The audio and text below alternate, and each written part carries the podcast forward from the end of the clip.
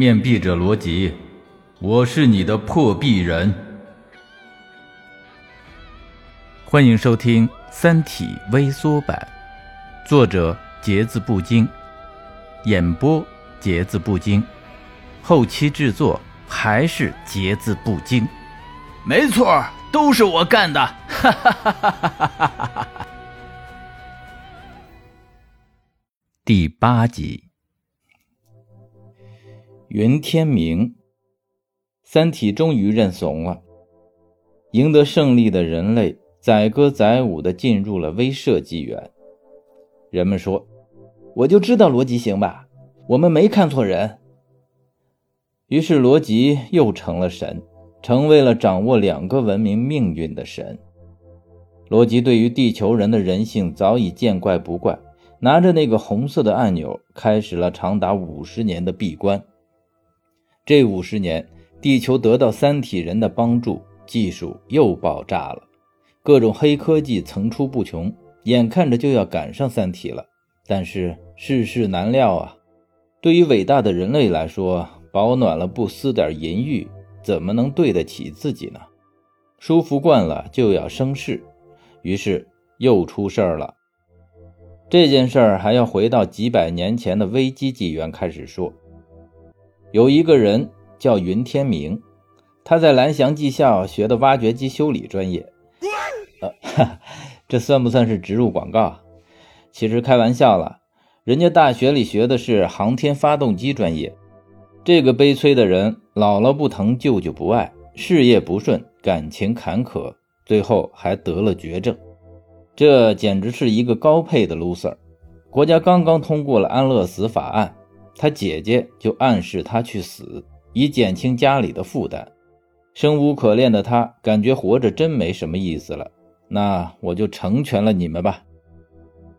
就在这时，他一个身价几十亿的初中同学找到他。给了他三百万，让他去治病，他不要。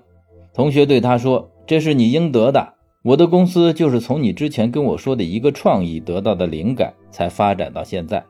这些钱给你，从法律上我不欠你了，但是在人情上，我永远都欠你。”云天明勉为其难地收下了钱，但是他不打算去治病，因为治也治不好。可这些钱用来干什么呢？这真是有命拿钱，没命花呀！无意中，他看到了一个广告，一个开发商在卖星星。这个星星可是真正的星星。在末日情绪笼罩下的人们，干出了好多荒唐事儿。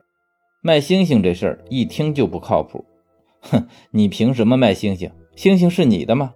就像当年小日本要拍卖钓鱼岛一样可笑，把别人家的东西拿出来卖钱，哼！怎么想的？但是自古以来，有卖的就有买的。全世界有十七个人买了，云天明是唯一一个中国人。因为这种非法集资的传销陷阱，中国人早就不玩了。除了傻子，谁会去上当？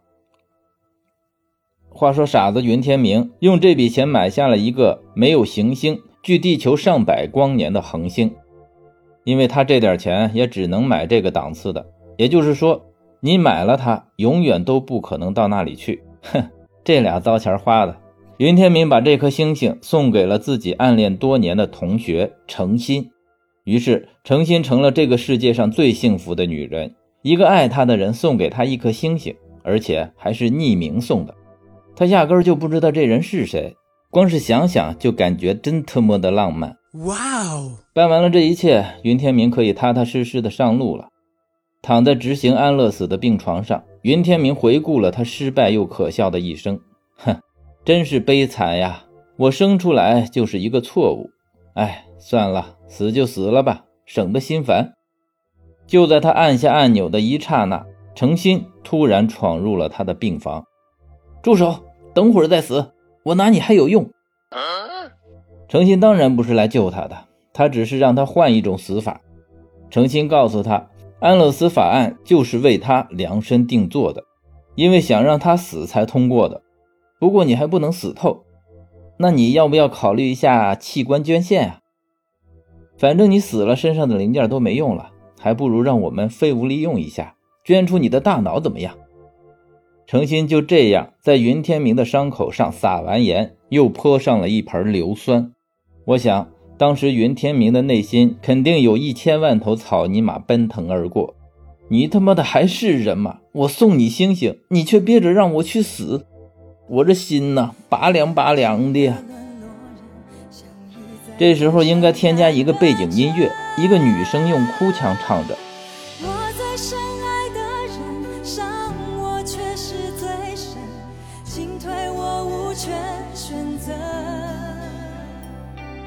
静静关上心门，留下片刻温存，只怕还有来生，我爱的依然最我最深爱的人，伤我却是最深，叫人无助的深刻。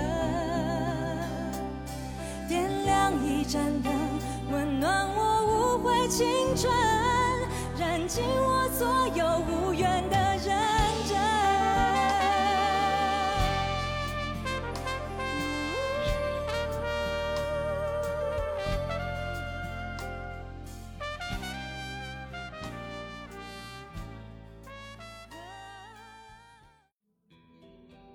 感谢您的收听，如果喜欢我的节目，请关注并订阅，下集更精彩。